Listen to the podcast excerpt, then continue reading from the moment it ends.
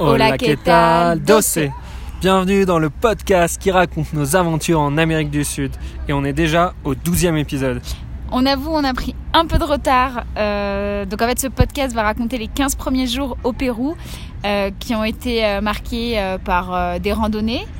Euh, un pays très touristique, beaucoup de rencontres avec des voyageurs et aussi une bonne tourista, mais on commence à être euh, habitué. Donc désolé euh, du retard à nos écouteurs les plus fidèles hein, qui sont euh, impatients de nous entendre, mais des petits épisodes nous ont nous ont ralenti. Mais ça y est, on repart et voilà là, les 15 premiers jours au Pérou. Donc on est arrivé à la frontière péruvienne euh, et en fait on, on Donc devait- depuis le Chili, hein, ouais, depuis le Chili, on devait se dépêcher absolument pour, euh, pour choper notre, euh, notre bus pour aller à Arequipa. Et on était vraiment ju- just en timing. Et en fait, au moment où on traverse euh, la frontière, pour l'anecdote, c'est assez marrant, c'est que bah, on se rend compte que sur nos téléphones, l'heure a changé et on a perdu deux heures. Euh, et en fait, alors que les, les- les deux pays sont alignés, euh, bah, en fait, il y a deux heures de décalage horaire. Donc en fait, on était hyper large pour prendre notre bus donc on a glandé. on a glandé et on a pu prendre un, un repas dans le terminal et on a bien vu qu'on a changé de pays et qu'on a quitté le Chili parce qu'on a pu manger pour à peu près euh, 2 euros euh, à deux. Et, euh, et c'est vrai que ça change euh, du Chili, donc voilà, pour 8 soles, c'est la monnaie euh, locale, euh, on a pu euh, faire un bon repas dans un comedor au terminal. Euh, donc c'était un bus, euh, un bus euh, de jour. On peut dire qu'il était assez horrible. On avait pourtant cependant pris le temps de regarder sur internet les compagnies recommandées et, euh, et je C'était celle- Flores, je crois. ouais Flores et celle-ci, bah, elle était pourtant bien, non? Ouais, mais c'était Bon, cata. C'était Cata, le bus daté des années, euh, je sais même pas, Ouais. très très vieux. Et euh, Beaucoup de retard. beaucoup de retard, on a eu beaucoup de temps, mais on a enfin arrivé à Arequipa, euh, tard, tard dans la nuit, du coup, vers 22h, je crois, de me rappeler. Et euh, mais en tout cas, on est arrivé et tout de suite, la ville nous a paru très sympa, euh, euh, piétonne, très peu de Le voitures, le centre historique magnifique, des jolies lumières, des jolis bâtiments, des jolies pierres. Donc, euh, donc ça nous a vraiment paru très sympa avec plein de restos et plein de bars. Et on a fait du, du coup un dîner un peu tardif. Euh, et on a fait la rencontre de quatre Français. Euh, c'était très chouette de les rencontrer parce qu'en fait, euh, donc c'était un groupe de. Il y avait deux médecins, un kiné, un développeur, et en fait, euh, il y a notamment un médecin et un kiné qui rentraient du, euh, du Dakar. Donc maintenant, le Dakar euh, n'est plus en Afrique, mais depuis quelques années, il est en Amérique du Sud. Ça paraît un peu bizarre, mais voilà, le Dakar euh, avait lieu au Pérou cette année, juste au Pérou. Euh, et en fait, ils ont passé deux semaines sur le Dakar à soigner les gens. euh, donc, ils nous ont raconté plein d'anecdotes. et c'était super chouette. Là, ils se prenaient quelques jours de vacances avec des amis qui les rejoignaient suite, suite au, Dakar qui- qu'ils ont fait. Et en fait, on, les, on a décidé de les rejoindre pour une grosse randonnée dans le canyon de Colca, qui est pas très loin d'Arequipa, Ouais, pour, euh, pour aller avec eux le surlendemain. Exactement. Au début, on voulait le faire que tous les deux par nous-mêmes, mais en fait, comme on les a trouvés chouettes et que passer par un guide, on a décidé de le faire avec eux. Donc le lendemain, Surtout que c'est pas beaucoup plus cher en général. euh, ouais. Non, c'est juste qu'on est avec d'autres gens, mais là, les gens étaient sympas, donc c'était chouette. Euh, donc en attendant de, de partir au canyon de Colca, on a fait quand même une, une autre journée à Arequipa pour visiter la ville. On a visité notamment le couvent, euh, qui est un, c'est un village dans la ville. C'est impressionnant. C'est un bâtiment complètement euh, fermé de- du monde extérieur. Euh, et à l'époque, bah, les, euh, les nonnes, c'est ça, Mm. les sœurs, Ouais. euh, elles vivaient de manière complètement isolée du monde, se consacraient à la religion, une, une vie Il y avait juste vraiment un, atypique. un tourniquet dans le mur pour euh, recevoir euh, euh, des choses de l'extérieur, des médicaments, quelques, quelques aliments, etc. Mais sinon, elles vivaient vraiment isolées. Et en fait, elles n'avaient pas fait à l'époque le vœu de pauvreté. Et, et du coup, elles vivaient dans des conditions qui étaient royales. Quoi. Elles avaient chacune une maison, Ouais. une cuisine et une servante. Donc en fait, il y avait à peu près 150 bonnes sœurs dans ce couvent qui est juste magnifique et elles avaient elles étaient chacune dans une maison. Donc euh, et en fait ça euh, c'était après je, crois fin des années euh, je sais plus. Je sais plus. 80. Mais, et après, à un moment, il y a eu un changement. Elles ont fait vœu de pauvreté. Et là, tout a, Tout a changé. tout a changé. Elles, elles se sont mis à dormir dans des- un énorme dortoir, euh, toutes les unes à côté des autres. Et là, je pense que la vie, elle était Un encore un peu plus difficile. Ouais. Euh, donc trop chouette et tout est magnifique. Les rues, euh, il y, y a une rue Sevilla, une rue, euh, Cordoba, euh, c'est que des noms de, de- de- de villes espagnoles, des murs colorés avec des pigments magnifiques, bleu, rouge, trop trop chouette. Et, euh, et l'après-midi, qu'est-ce qu'on a fait? On a fait un, un free walking tour, encore une fois. On vous en a déjà parlé, euh, ces visites guidées euh, gratuites où en fait à, la fin on donne du tips. Et, euh, et c'était hyper intéressant. Bah pour notre première journée au Pérou, c'était chouette. On a appris plein de choses sur le Pérou, sur Arequipa. donc ça nous a permis de nous mettre directement dans l'ambiance. Ah si, et forcément entre les deux, on est passé au marché faire un déjeuner et manger euh, des ceviches. Forcément, on a, on a pris notre bonne dose de ceviche euh, à Arequipa. Euh, donc ensuite, ce canyon de Colca euh, qu'on a fait avec euh, notamment le, groupe de médecins, euh, on a dû se lever à 2h40 du matin euh, parce qu'on avait rendez-vous à 3h pour que le bus vienne nous chercher. Évidemment, on a découvert la ponctualité péruvienne, le bus est arrivé à 3h30. Euh, et là, c'était deux jours de randonnée. On était un bon groupe de 11 avec les Français. Euh, Il y avait un Colombien, des Chiliens, Allemands euh, et une Française. Euh, et aussi notre guide, Brian. Et là, franchement, Brian, c'est un être exceptionnel. Donc, vous avez dit, on avait hésité à le faire avec un guide ou pas. Bah, on, franchement, on regrette pas parce que Brian, euh, voilà, ça avait du mal à démarrer. On a senti qu'il était pas très à l'aise et ça s'est confirmé sur, le, sur la suite. euh, du chemin. En fait, le canyon de Colca, faut savoir, c'est le deuxième plus grand canyon euh, au monde. Le plus profond, ouais, le deuxième Euh, plus profond. Et euh, donc voilà, on, on descend vraiment pendant, je sais pas, euh, 1500 mètres de dénivelé. Euh, et, euh, et en fait, on n'a pas beaucoup vu Brian parce que on l'a très vite perdu. Il était assez vite essoufflé. Euh, on, Il nous expliquait rien. Bon il bref, nous expliquait tout- rien. On l'a, on l'a vraiment, on, on pensait l'avoir perdu plusieurs fois quoi. Et du coup, avec le reste du groupe, c'était euh, le, il s'appelait Brian, donc c'était tout le temps Where is Brian? Bah Brian le- is in the kitchen, hein, donc euh, le, le- le grand, la grande, le grand euh, Voilà. running gag fil rouge du, du trek. on s'est bien marré. On est des petits comiques. Et cette randonnée était euh, très chouette, euh, malgré cette euh, absence de guide. On a bien rigolé avec, euh, avec tout le monde, avec les Français notamment. On en a appris un peu plus sur eux, euh, notamment que Pierre et Xavier, deux des médecins, ils- en fait, ils étaient urgentistes dans le sud de la Ils France. sont urgentistes. Enfin, ils sont urgentistes, ouais. Pierre notamment, il, il est, euh, il a, c'est un des premiers urgentistes qui a intervenu sur la promenade. euh, de lors des attentats 14 de Nice. juillet. donc euh, voilà, il, on- il nous a raconté ça. C'est vrai que c'était assez difficile de parler de tout ça, mais euh, on- c'était chouette aussi de, de parler avec des, des personnes qui ont des métiers comme ça. On a appris beaucoup de choses sur, euh, sur le métier d'urgentiste et euh, voilà, c'était hyper intéressant. Et, euh, et, euh, et en fait, là, on a passé la nuit dans un oasis au fin fond du canyon. Euh, un, un oasis vraiment Magnifique, Magnifique. mais vraiment magnifique. Où il y a en fait plein, il y en a, il doit y avoir une- entre 8 et 10 lodges. Donc euh, des lodge, petites. c'est un peu. Ouais, non, On s'attend à un truc de ouf, mais il y a des belles piscines. Il y a mais- des très belles piscines, c'est pour ça que ça fait un peu. Oui, après c'est très sommaire. Euh, Il n'y a pas d'électricité, euh, c'est- mais c'est mais c'est- c'est superbe. Enfin, en tout cas, l'oasis c'est magnifique. On a fait un, un- un super apéro. Et, euh, et après, on a fait un dîner qui était léger. On, a, on, avait, on crevait tous, euh, la- on avait La tous dalle, trop, trop faim. Ils Moi, nous resservaient pas, mais les guides ils bouffaient comme quatre. ah oui, ça nous énervait parce que nous, on avait juste une assiette et on l'a tous, tous fini. Et les guides, ils avaient une plâtrée beaucoup plus grande et on leur demandait si on pouvait en avoir plus et ils nous disaient qu'il n'y en avait plus. Bref, voilà, ça nous a un peu énervé, mais bon, Et Brian, évidemment, n'a rien pu faire hein, parce que ça va rien. il servait pas à grand chose. Le lendemain, réveil 4h50 de nuit. Euh, là, on a eu un- une mauvaise surprise au moment de s'habiller. Moi, je vais mettre, j'avais mis ma brassière euh, à sécher et je vais pour la mettre et là, je sens quelque chose dans ma main et, et je voyais Dans pas, il y a- brassière, il y, a- quoi. il y avait pas d'électricité, donc 4, 4h50, il fait nu, on s'éclairait rapidement avec les lampes euh, frontales, etc. Et là, je regarde dans ma main et là, je, je, je savais pas trop ce que c'était et je montre dit, à ah, il y a Vic. une bête, je sais pas, il y a une énorme bête là, je- une araignée. Moi, je suis pas très stressée des bêtes. Donc, je montre à Vic en toute détente ce que c'est. Et là, il me regarde, il me fait Non, mais c'est un scorpion. Et donc là, je sais pas, je le jette par terre. Ah, euh, ah, j'en ai des frissons encore. Moi, ça me dégoûte. Et bon, bref, heureusement, il m'a pas piqué parce que je crois que c'est un peu chiant la piqûre de, de scorpion. Donc on l'a, sorti dehors euh, et, euh, et voilà, ça nous a bien réveillé d'un coup là. Surtout qu'on avait une grosse remontée. En fait, là, on devait remonter tout le canyon. En, nombre de kilométrage, c'était juste 4,5 km, donc c'est pas beaucoup. Sauf qu'on devait monter plus de 1200 mètres de dénivelé positif.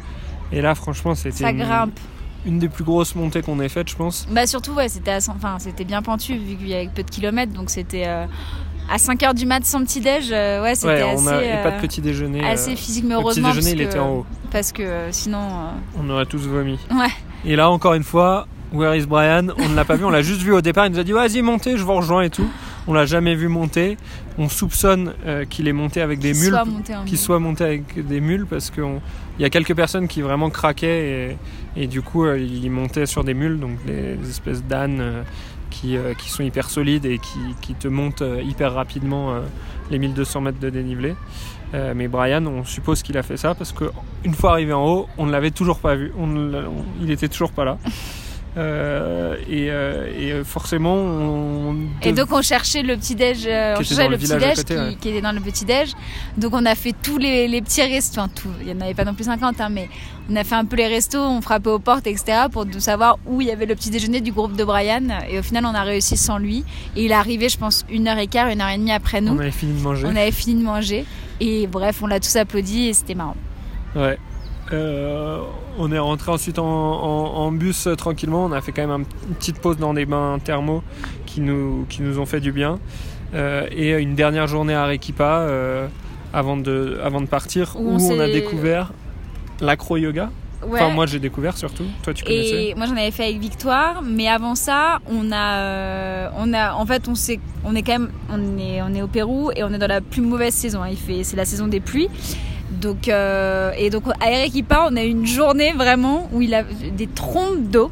Ouais, bah, en rentrant du yoga, on ne Ouais. pouvait même pas. euh, on a dû prendre un taxi Ouais. pour quelques mètres parce, Parce que vraiment, on était trempés. c'était Et donc on a découvert l'acro-yoga avec euh, Daniel, qui était vraiment Super euh, prof. tr- super prof. On était que tous les deux en plus, et c'était génial comme expérience. Ouais, j'ai bien aimé. Et il devient un pro. Et, euh, et donc là, on, on- Donc après le yoga et, et on prend un bus de nuit encore un bus de nuit. pour rejoindre Cusco. Cusco, qui est le point de départ, notamment euh, la capitale Inca à l'époque, et point de départ pour aller découvrir notamment le Machu Picchu. Euh, et là, là, on arrive le- très tôt le matin, vers 6h du mat. Ouais. Euh, on rejoint notre hôtel et là, par chance, la, la chambre, il nous la libère alors qu'il est à 7h du mat. On négocie le petit-déj. Là, on se sent, On prend le petit déj on se sent pas très bien. et là euh, d'un coup en fait on s'est bah, écroulé. on s'est écroulé et on est Tous resté pendant trois jours au lit euh, avec une bonne tourista. Donc une grosse euh, fièvre, ouais. c'était à base de, de. On mangeait rien, à part une soupe euh, dieta des pollos, un bouillon. un bouillon, euh, voilà. Et euh, ça nous embêtait beaucoup parce que euh, on voulait faire notamment une grosse randonnée pour aller rejoindre le Machu Picchu, donc euh, on savait pas si c'était une bonne idée de la faire euh, en sortie de maladie. Et puis même, en fait, on, on avait plus de fièvre au bout de trois jours, mais on était encore très mal. On était faible. Au niveau gastrique, on va rien dire. qu'on allait manger. Oui, enfin, non, mais on va pas raconter les détails quand même, Vic. Je crois qu'ils en ont assez de notre tourista de toute façon. euh, non, mais on était faible. Et du coup, euh, Victor me raisonnait. Moi, j'arrive pas à tenir en place. Et je disais, bon, bah, on va quand même pouvoir faire de la randonnée, etc. Et il me raisonnait en me disant, tu sais, c'est 4 jours, c'est 75 km. Donc, on a attendu quand même 4-5 jours. bah, ouais, 3-4, ouais. 4-5, ouais, bon, je sais Ouais. plus. Non, mais on a attendu quoi. Ouais, T'as raison, 3-4, je sais plus. Et euh, pour finalement faire la randonnée ouais. le Salcantay. Donc c'est euh, une randonnée euh, de ouais, 75 km avant de rejoindre le Machu Picchu. Et là pareil, on était avec euh, un groupe de 8 personnes. Donc là en fait, on voulait pas le faire par nous-mêmes parce que ça veut dire qu'il faut prévoir de la bouffe pendant 4 jours, euh, porter les tentes et euh, vu qu'on n'était pas super maladie, en, forme, on a décidé de le faire avec un guide. Donc on était avec un groupe très sympa. Ouais, il y avait, euh, il y avait euh, Maya et Vincent, un couple de Français qui habitent à Montpellier, qui sont commerçants, euh, qui travaillent 7 mois dans l'année et le reste, bah, ils partent en vacances. Et ils, nous ont trop plu. on- et c'était trop chouette de les rencontrer. Il y avait aussi un, deux potes allemands, Yann et Heiner. Heiner, je j'arrive pas à faire l'accent allemand, qui étaient médecins. Euh, Kochan, un Hongkongais, donc ça nous a fait marrer d'avoir un Hongkongais qui voyageait. Et Simon, un Canadien assez drôle, forcément toujours les Canadiens, euh, qui travaillait dans l'art. Et euh, Will, notre guide, Qui Euh, cette fois était, quand même, était quand même plus chouette. était et quand même super. euh, super bien. nous a appris plein de trucs et nous a bien guidés. Ouais. Il a fait son boulot. Quoi. Il a fait son boulot, on va dire. Et là, 4 jours de trek, euh, dont 3 pour arriver en fait à Aguascalientes, qui est euh, en fait, le quatrième jour, c'est le Machu Picchu. Euh, et on fait entre 15 et 28 km par jour, Mm. pas mal de dénivelé, des levées très matinaux autour de 4 heures du mat. euh, pas mal de pluie, mais quand même, on a, les trois premiers jours, on a réussi à passer entre les gouttes. Ouais, on s'en est bien Le- sorti. Ça se dégageait euh, pour voir des paysages magnifiques, notamment le- la montagne du Salcantay, euh, une lagune magnifique où vous avez peut-être dû voir des photos. On est quand même monté jusqu'à 4000 mètres. Euh, le, deuxième jour, on a vu une avalanche sur la montagne euh, Salcantay, Ouais. assez Et on impressionnante. était juste à côté, c'était assez impressionnant. Le bruit, euh, c'était à la, à la fois de la glace et de la neige, c'était assez impressionnant. Bon, on risquait pas grand chose, mais, mais quand même. En revanche, le troisième jour, euh, là, c'était un peu plus chaud. Moi, j'ai jamais vu ça, moi. Euh, en fait, il a énormément plu, les- surtout la nuit, donc on, a, on avait de la chance sur le début. Euh, et il y a eu, il- la, la route était bloquée à un moment, et on a compris pourquoi, parce qu'il y avait des éboulements de terrain, mais des éboulements de terrain, c'était assez pas Il n'y avait plus de route en fait. c'est pas trois quatre pierres qui, qui tombent quoi. C'est la, c'est- la route, ouais. euh, elle n'existait plus. Donc c'était un peu la panique parce qu'on pouvait plus passer. Donc on a décidé avec le guide euh, de traverser via un de pont. l'autre côté de la rive. du coup, on s'est retrouvé parce qu'on avait pris aussi le guide parce que c'est- donc il nous portait nos affaires, les tentes et tout. Mais là, on s'est retrouvé pendant je sais pas 7 km, 10 km à porter nos affaires, euh, la bouffe, on avait tout. tous deux sacs chacun, la bonbonne de gaz, euh, c'était Ouais, une galère c'était, euh, une galère et c'est surtout que ouais on- et puis on voyait en face c'est bon malheureusement ça c'est dans l'appareil photo qu'on a qu'on nous a volé mais de voir des éboulements de terrain en face de T'as nous. spoilé là. Ils le savent pas encore. mais si ils le savent parce qu'on a pris du retard je te rappelle. Enfin moi j'ai jamais vu ça et ça là pour le coup ça faisait flipper parce qu'en plus on voyait des gens en face qui étaient entre deux, deux éboulements de terrain du coup c'était dangereux ils pouvaient tomber enfin bref Il y avait des rochers, mais je sais pas, de, de 10 mètres de large qui tombaient, qui s'explosaient. C'était euh, juste impressionnant de ouf. Euh, mais bon, on- tout s'est bien passé. On a réussi à, rejoindre la route un peu plus loin. C'était plus tranquille. Et, euh, après un bon déjeuner, on est reparti. Euh, et là, c'était la, la- la dernière partie plus tranquille où on a marché le long des rails entre Hydroelectrica et Aguascalientes. Trois heures de marche euh, le long des rails euh, où le train passe pour les plus flemmards, mais qui coûte très cher euh, pour aller à Aguascalientes. Et, et voilà, une, une nuit à Aguascalientes. Mm. Et là, un dernier réveil très tôt, 3h30, 4h, ouais pour Aller, aller, euh, en bas de la, des du, Machu Picchu, où là, pour arriver à l'entrée du Machu Picchu, il y a 1700 marches à monter de alors nuit. encore une fois, hein, le Machu Picchu, comme c'est quelque, quelque chose de très euh, touristique, on peut le faire en bus, etc. Il y a quand même Ah oui, des- on peut aussi monter en bus. il y a- on peut monter en bus, mais nous on voulait le faire jusqu'au bout à pied, et donc euh, C'est dit qu'il t'a marché 3 jours, c'est un Ouais. peu con de prendre un bus à la fin. et quoi. donc on a on a monté les 1700 marches à 5 heures du mat, une humidité, on était mais en Ouais, on était- nage, C'était on dégoulinait, et on arrivait en haut euh, vers ouais, 6h moins 10. On avait notre entrée à, s'est levé, ouais. à 6h du matin. Et, euh, et là, euh, bah, il faisait gris. Ouais, il faisait gris. On... Will nous emmène, euh, nous emmène jusqu'à un point de vue où il nous dit bon bah c'est là où on va pouvoir voir le Machu Picchu. On rentre, on a nos billets, on rentre. Là il est quelle heure? 6, 6h, 7h 6h, non 6h15 Et là il nous dit bah voilà, c'est là. Et là, qu'est-ce qu'on voit? Du On brouillard. voit pas le Machu Picchu mais un mur gris, un mur de brouillard, mais genre euh, à 2 mètres on voyait pas. Ouais, et donc là, il nous, il nous explique plein de choses sur le Machu Picchu, etc. Donc une heure passe, une heure et demie passe, et lui, bon, il nous dit à un moment donné, bah, moi je vais devoir y aller, mais vous pouvez attendre que ça se dégage. Et en fait, nous, on avait pris des tickets pour monter à la montagne du Machu Picchu, donc c'est encore 2200 marches en plus. Euh, Ils sont hardcore. qui sont hardcore mais vraiment. Et on se dit bon allez on monte. Et j'en suis sûre qu'on va avoir de la chance. Tout le monde nous dit euh, le Machu Picchu ça se dégage vers 10 11 11 heures. etc donc on se dit allez on monte donc 2200 marches après moi je peux vous dire que je n'en pouvais plus j'avais plus de fesses et plus de jambes on arrive en haut bien sûr le mur gris et là en fait il y avait euh, bah, euh, il y avait quoi? Juste une dizaine de personnes Non, qui attendaient on n'était pas nombreux ça c'était génial parce que vu qu'il faisait un temps pourri En bas il y a Euh, du monde quand même. euh, ouais, mais à la montagne, il n'y avait pas grand monde. Et là, un super guide qui dit Bon, est-ce que vous avez des feuilles de coca? Parce que là, euh, là, ça se lève pas et il va falloir qu'on le fasse. Faut offrir, faire des offrandes à la Pachamama. Et donc, euh, personne n'avait à part nous. Non, c'est Simon le à dire qu'il y avait de la, Ouais. des feuilles de coca. Et donc là, on a, on a, on a pris trois feuilles de coca chacu- chacun. Et on a fait des offrandes à la Pachamama pour que, le, pour que ça se lève. Bon, on, On a attendu attendu deux juste- heures. ça s'est pas levé et et, on décide de, de descendre. Et en fait, en bas, il pleuvait des cordes et ça s'était levé un peu. Mais euh, du coup, du coup, on a pu voir le Machu Picchu En et c'était.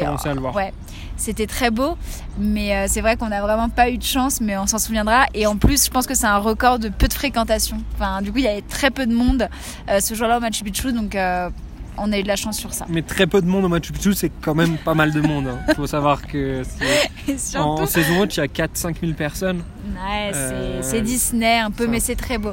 Mais en fait, le pire, c'était qu'il y avait peu de monde, mais tout le monde était en poncho de couleur. Donc Euh, en fait, c'était ah, tout le monde était trempé. Donc euh, limite autant une attraction de voir les gens euh, trempés, euh, sortir quand même leur téléphone pour prendre Ah ouais. la photo. euh. le selfie. Bref, on s'est on s'est bien marré. Et euh, donc voilà, on a passé deux heures dans les ruines. On est redescendu parce que là, une fois qu'on a monté les marches, bah, il faut les redescendre. Euh, 2000, euh, 2000 marches à, descendre sous des trompes d'eau. Euh, et, et là, cette fois, on a quand même fait un peu moins les aventuriers. Une fois qu'on est arrivé à Aguascalientes, il faut rentrer à Cusco. On a décidé de prendre le train et pas le bus parce que le train c'est un peu plus rapide et surtout c'est moins dangereux. Euh, Maya et Vincent ont pris la- le bus Bah avec tous les Euh, éboulements de terrain qu'il y a en fait. et ils euh, nous ont raconté que c'était horrible. très à un moment, ils ont dû descendre du bus pour traverser une rivière euh, à pied. Euh, Il y avait un bus qui s'était fait euh, limite ensevelir par l'eau, euh, etc. Donc on était content d'avoir pris le train. En plus, les paysages du train sont magnifiques. Moi, Oui. je les ai bien vus. Non, Victor, non mais le, le train, je vous dis, ça dure une heure et ça coûte 80 dollars chacun. Autant vous dire, autant vous dire que c'est le luxe qu'on s'est fait euh, du voyage. Et je pense que Victor s'est assis et je n'arrivais même pas à le réveiller alors que vraiment c'était magnifique, vraiment Ouais. magnifique. C'est en fait c'est tout le chemin de l'Inca. Et, et c'est- c'est c'est trop beau. J'ai bien dormi. Ouais. Et l'autre anecdote qu'on n'a pas racontée, mais que je veux quand même vous raconter, parce que moi j'ai trouvé ça super dangereux. À un moment donné, je me suis énervée. En gros, euh, donc certes, à un moment donné, on a récupéré une route parce qu'il y avait moins d'éboulements de terrain, mais en fait, il y avait eu quand même des éboulements de terrain et ils avaient un peu, euh, comment on dit, tassé. Mais c'était vraiment, il y a la montagne à droite et, euh, et, un, et le vide et un précipice à gauche. Et donc il y avait eu un éboulement de terrain, je pense, il y a 2-3 jours, donc ils avaient quand même tassé. Et en gros, on était avec un, un petit quart de 8-10 personnes et ils voulaient quand même. ils- Enfin, ils voulaient qu'on continue avec cette voiture, sauf que vraiment, enfin, il n'y avait rien qui tenait et ça pouvait encore tomber. Donc moi, j'ai, il restait 5 km, enfin non, ouais, 2 km. Ouais. Il restait 2 km et ils disaient non, non, fait- faut le faire en voiture, faut le faire en voiture. Et moi, j'ai dit non, moi, je le fais pas en voiture, je descends puisque c'est beaucoup trop dangereux. Donc euh, Victor était gentil, m'a suivi. Et au final, il y a quelques personnes du bus qui m'ont suivi. Mais parce que ça faisait trop peur, enfin, vraiment, on pouvait tomber en deux secondes, quoi. Ouais. Voilà. Franchement, c'est une période un peu compliquée pour faire le Machu Picchu. Il pleut beaucoup. Euh, là, deux semaines après encore, il y a énormément de- d'éboulements, d'inondations dans le sud du Pérou. Euh, Ouais. Il y a des morts. euh, C'est c'est- c'est pas, pas hyper chouette comme, euh, Non, comme, Comme- comme saison. comme saison. Donc de retour à Cusco, on a fait une dernière journée où on allait quand même mieux, donc on a enfin pu se balader un peu Profiter, dans, c'est dans vrai que cette très belle ville, C'est magnifique. très touristique mais qui est quand même magnifique. Et avant de partir pour Lima, la capitale, qu'on a décidé de faire en bus de nuit, où on a enchaîné deux bus de nuit. Euh, avec un stop à Ayacucho qui est un- une petite ville sympa euh, entre Lima et, et Cusco. Il faut savoir que deux bus de nuit c'est fatigant de suite, surtout que le premier c'était un des pires bus de nuit qu'on ait fait. Sachant qu'il y en a beaucoup qui sont pas ouf, mais celui-là c'était un des pires. J'ai l'impression que c'est à chaque fois les pires, mais là, Ah vraiment, non, mais franchement, mais on j'ai jamais vu ça. jusqu'à 4h du mat, on dormait pas parce qu'à côté de nous, euh, il y avait une femme qui ronflait, mais, Mais- c'était une machine de guerre. Mais vraiment. Mais genre Charles, Charlie à, à côté, mais c'est rien du tout quoi. Elle, Ouais. c'était un tremblement de terre qu'elle causait et on Et en était à tel point qu'on l'a réveillée en fait. On la frappait. On la frappait. On perdait tellement 25 fois, on l'a patience, on la frappait avec Victor. C'était horrible. On a, on pas Franchement, été. ça peut rendre fou. hein. Donc voilà. Vraiment Donc on a- impossible de dormir, on avait les écouteurs, la musique à fond et tout, mais impossible. Moi je me mettais des séances de méditation et tout, mais genre euh, impossible. Donc voilà. euh, et, euh, et donc après ces deux bus de nuit, on arrive à Lima et ça, ce sera dans le prochain épisode Ouais. qui va arriver très bientôt. Euh, Qu'est-ce qu'on a perdu? Bah rien. Non, Un peu de un peu de poids, à Cusco, mais qu'on a, cette bonne tourista. qu'on a vite repris Ouais. pendant le trek parce qu'on a bien mangé, très bien mangé même. Les mots qu'on a appris, Bah, dérombé, du, le glissement de terrain, les, les éboulements là, Ils appellent ça le derumbe. Donc, comme on vous l'a dit, euh, on en a beaucoup vu et c'est assez flippant. Et le dernier mot, euh, qui est en fait la cruz andina. C'est pas vraiment un mot pas vraiment parce un que mot, mais c'est un symbole C'est un symbole euh, de la de l'époque inca. de l'époque des Incas complètement. C'est un symbole des Incas et en fait cette cruz andina, donc la croix andine, ça représente un peu tout. Euh, ça représente à la fois le nord, le sud, l'est et l'ouest, les quatre éléments. Euh, le, la Pachamama, donc le, le dieu de la terre et le dieu du soleil. Les trois animaux représentatifs, donc euh, le condor, euh, le puma et le serpent. Vraiment, dans cette croix, je sais pas, c'est une croix assez simple, hein, mais ils ont réussi à tout mettre dedans. Et, et voilà, c'est un, beau symbole de, de- Des Incas des et- Incas et, du, et du Pérou qu'on retrouve dans beaucoup d'endroits. il y a plein d'histoires sur cette croix et faudrait qu'on on vous la montre pour vous expliquer, mais c'est très intéressant cette croix. Voilà. Voilà, Donc voilà, ce petit podcast. qui est très long, long. mais parce que Il y a on, beaucoup vous avait manqué, je le sais. Euh, on vous embrasse super fort et À euh, Très vite pour le prochain podcast un peu spécial. Ouais, bisous. Bisous. Beso.